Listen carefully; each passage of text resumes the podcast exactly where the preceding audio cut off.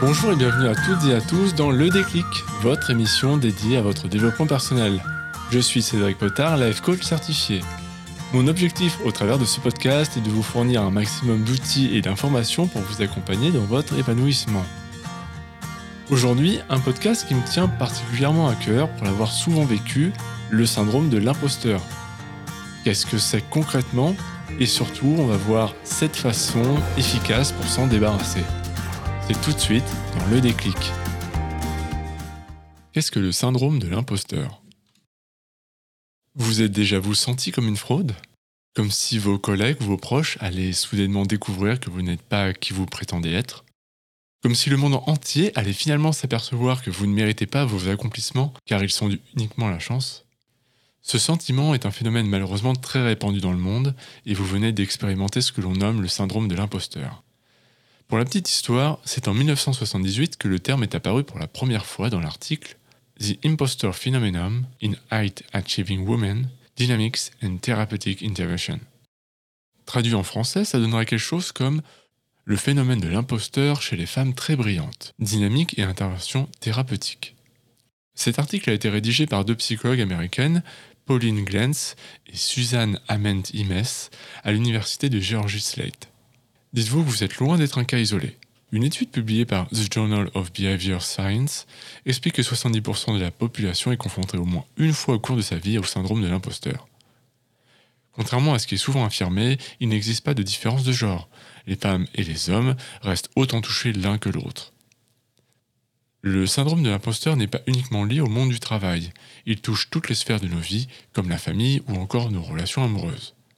D'ailleurs, c'est intéressant de constater que de nombreuses célébrités, comme Tom Hanks, Emma Watson ou bien encore Michelle Obama, ont souffert du syndrome de l'imposteur à certains moments de leur vie. Ce syndrome touche aussi beaucoup d'entrepreneurs. Le milliardaire CEO australien Mike Cannon Brooks a confirmé être lui aussi affecté par ce sentiment. Pour résumer, le syndrome de l'imposteur est le sentiment d'être un menteur, une fraude. C'est le ressenti de ne jamais mériter ce que l'on réussit. Quelles sont les causes du syndrome de l'imposteur? Ce syndrome est principalement lié à une mauvaise estime de soi, qui amène un dénigrement systématique de ses propres compétences et de ses propres succès. Implicitement, cela affecte notre confiance en soi et par conséquent notre résilience face à nos peurs. Peur de l'échec, peur de la réussite, peur de l'opinion des autres, etc.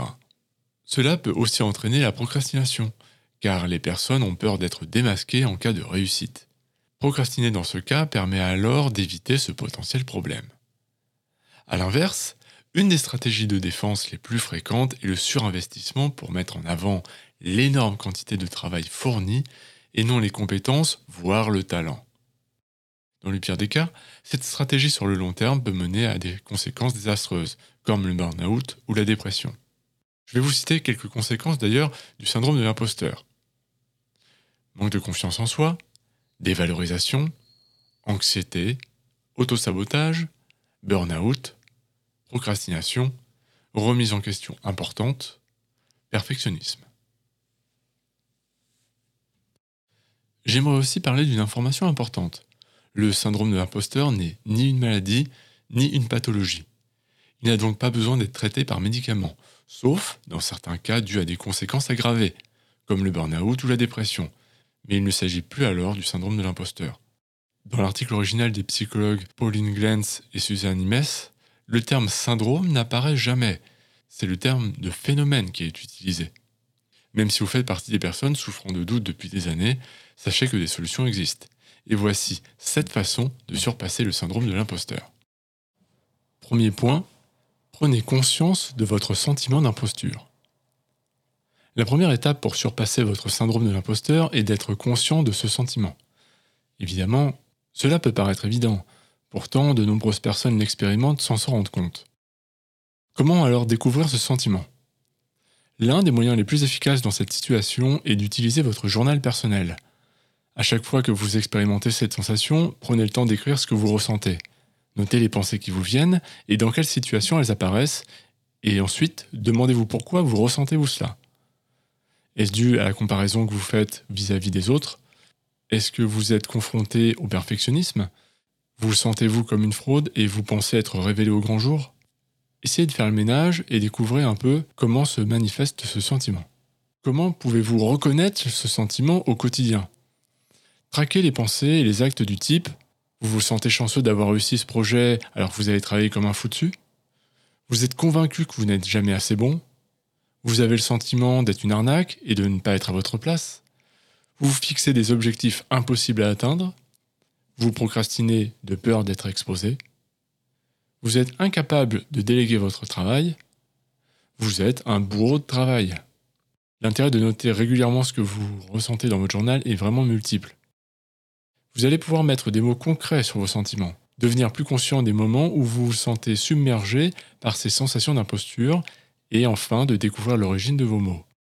Mais surtout, vous avez maintenant la possibilité de remettre en question vos pensées et de les combattre avec efficacité. Est-ce que vos pensées sont basées sur des faits concrets ou le reflet de vos insécurités? Cherchez des preuves et remettez en question les jugements que vous avez sur vous-même. Autrement dit, prenez du recul avec votre ressenti. Faites attention aux mots que vous choisissez et coupez l'herbe sous le pied de votre discours négatif qui vient de votre petite voix interne. Le second point maintenant, n'hésitez pas à en parler autour de vous. La bonne nouvelle, c'est que vous n'êtes pas tout seul dans cette situation. Vous pourriez très bien être surpris d'apprendre en parlant avec votre entourage de constater à quel point le sentiment de l'imposture est fréquent, même chez des personnes extrêmement compétentes. Essayez de trouver un ami sincère, un collègue en qui vous avez confiance, ou éventuellement un mentor, et partagez ce que vous ressentez et les expériences que vous traversez. Vous n'êtes pas un cas isolé. Je suis moi-même confronté à cette situation régulièrement. Parfois même quand je rédige un article ou un podcast, je me demande si j'ai la légitimité pour le faire. En partageant vos expériences, écoutez les récits de vos interlocuteurs. Ensuite, essayez d'adopter une perspective différente et de vous rassurer. Vous n'êtes pas tout seul. Le troisième point, arrêter de se comparer aux autres. Quand on a tendance à se dévaloriser, l'une des conséquences les plus communes est de se comparer aux autres. On observe les qualités que l'on n'a pas, on jalouse parfois les résultats qu'ils ont et nous nous reprochons à nous-mêmes de ne pas avoir fait la même chose. La comparaison aux autres est toujours abordée d'un point de vue extrêmement négatif vis-à-vis de nous-mêmes sans que nous voyions nos propres qualités. Les personnes atteintes de manque d'assurance vont chercher la reconnaissance et la valeur dans le regard d'autrui. Cela a pour conséquence de se sentir en permanence observé et jugé, dans les pires cas, cela amène à un immobilisme. Il est temps de sortir de votre ego. Et oui, vous avez bien lu. Paradoxalement, ce sentiment vient en grande partie de notre ego, car cela implique que vous pensez que tout le monde s'intéresse à ce que vous faites. C'est assez ironique de constater que les autres n'en ont rien à faire, et en réalité, ils sont déjà bien trop occupés à s'occuper d'eux-mêmes pour faire attention à vous. Prenez du recul et remettez en perspective ce que pensent les autres de vous. J'ai dédié un podcast entièrement à cette thématique et je vous invite à aller l'écouter si vous vous sentez concerné. Quatrième point, listez vos succès. Voici une méthode tout à fait judicieuse pour combattre le syndrome de l'imposteur. Il est temps de reconnaître votre valeur et vos accomplissements. Si vous vous sentez imposteur depuis des années, cela peut sembler compliqué de prime abord de trouver des succès. Le but ici n'est pas de raconter que vous avez sauvé une famille d'une voiture en flammes. Enfin, si c'est le cas, bravo. Mais c'est bel et bien de répertorier tout ce que vous avez accompli, même la plus petite des choses qui vous semble insignifiante. Voici un exercice que je donne lors de mes sessions de coaching. Prenez le temps de lister 100 choses dont vous pouvez être fier d'avoir réalisé, créé ou produit. Voici quelques exemples que vous pouvez noter. J'ai appris à lasser parfaitement mes chaussures. J'ai été diplômé. J'ai monté ma société. J'ai décroché un premier emploi. J'ai acheté un bien immobilier. Restez focalisé sur les faits et uniquement sur les faits. Si vous voulez ajouter une réussite à votre liste, mais qu'au moment de le faire, vous vous sentez submergé par le sentiment que ce succès est dû à un facteur extérieur, essayez de trouver la cause réelle de cette victoire qui se cache derrière, comme votre travail, vos compétences ou votre prise de risque. Je pense que vous saisissez l'idée. Le but ici, c'est vraiment de vous faire prendre conscience que la chance n'a qu'un rôle mineur. Le cinquième point est d'apprendre à surpasser le perfectionnisme. Le perfectionnisme va avoir principalement deux issues bien différentes. La première, c'est la tendance à vouloir mener un projet à la perfection, ce qui implique logiquement un fort sentiment d'imposture lorsque celui-ci est terminé. L'insatisfaction personnelle de ne pas avoir fait mieux laisse place peu à peu à l'anxiété que notre environnement découvre aussi ses imperfections. La seconde issue que l'on peut constater est le cas opposé, c'est-à-dire un projet qui ne sera jamais fini car le sentiment de vouloir être parfait est trop puissant. Ces individus sont persuadés que leurs idées seront mal perçues ou que le projet sera mal accueilli. Cela va générer trop de peur et par conséquent mener la procrastination. Ainsi, le projet n'ira pas à son terme, voire ne débutera même jamais. Il n'y a rien de mal à vouloir atteindre l'excellence, mais il y a un équilibre à trouver entre atteindre de très hauts standards et viser l'impossible. Il est temps de mettre en perspective vos réalisations, commencez peu à peu à voir ce que vous faites de bien et ce que vous avez déjà réalisé par le passé. Prenez du recul aussi sur le fait de ne pas être trop focalisé sur des micro-détails, mais voir que votre travail va dans un ensemble. Pensez aussi à vous récompenser une fois la tâche achevée. Sixième point, fake it until you make it. En français, on traduira par faites semblant jusqu'au jour où vous n'en aurez plus besoin.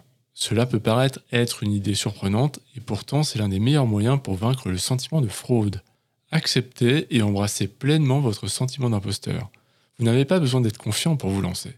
Je ne sais pas si vous vous souvenez, mais quand nous étions petits, on jouait tous à des jeux où on faisait mine d'être un cow-boy, un médecin, une star ou un super-héros. On se met alors à interpréter, à réagir comme si les choses étaient vraies. La bonne nouvelle, c'est qu'on peut faire la même chose dans notre quotidien d'adulte. Visualisez-vous au top, embrassez pleinement la personne que vous voulez être et agissez comme tel. Bien entendu, au début, ça sera difficile et perturbant. Tenez bon et persévérez jusqu'au moment où vous n'aurez plus jamais besoin de faire semblant, car ce sera vous, tout simplement. Le septième et dernier point, guérir son estime de soi. Comme je l'expliquais en introduction, le syndrome de l'imposteur trouve ses racines dans une estime de soi instable. L'estime de soi, c'est la façon dont on s'évalue soi-même au travers de différents critères. Qui suis-je? Suis-je un individu qui mérite de l'amour et du respect? Est-ce que je m'aime? Est-ce que je valorise mes qualités et j'accepte mes défauts? Est-ce que j'apprécie qui je suis? Dans le cas du phénomène de l'imposteur, une personne manquant de considération aura plutôt tendance à penser Tiens, cette personne qui s'intéresse à moi a sans doute dû faire erreur. Ou encore, j'ai réussi, mais c'est un coup de chance. Ils finiront sans doute par s'en rendre compte et me virer. Une défaillance de l'estime entraîne l'impression qu'on ne mérite pas ce qui nous arrive. Pourtant, il est temps de réévaluer ce jugement à votre sujet, à remettre en question ces pensées définitives que vous portez sur vous, et surtout d'apprendre à vous aimer et à vous estimer vous-même. C'est un travail de longue haleine, j'en conviens, mais qui aura des répercussions incroyables dans tous vos domaines de vie.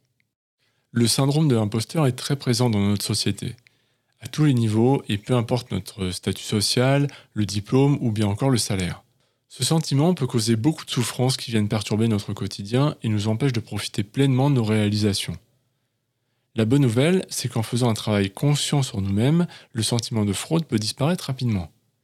Néanmoins, si vous pensez avoir tout testé et que les résultats ne sont pas satisfaisants, faites plutôt appel à un coach avant de vous retrouver dans une situation encore plus difficile. Le syndrome de l'imposteur n'est pas une fatalité, osez une approche différente, prenez le temps et embrassez enfin votre plein potentiel avec liberté. Le podcast arrive à sa fin et je vous remercie de m'avoir écouté jusqu'au bout. N'hésitez pas à me dire dans les commentaires ce que vous en pensez et ce que vous allez mettre en place. Si vous souhaitez me contacter, je vous invite à aller directement sur mon site ledéclic.net, le-déclic.net, où vous pourrez également retrouver la transcription intégrale et écrite de chaque podcast. Moi, je vous donne rendez-vous mercredi prochain pour un nouveau podcast. D'ici là, passez une excellente journée, une excellente semaine et à très bientôt.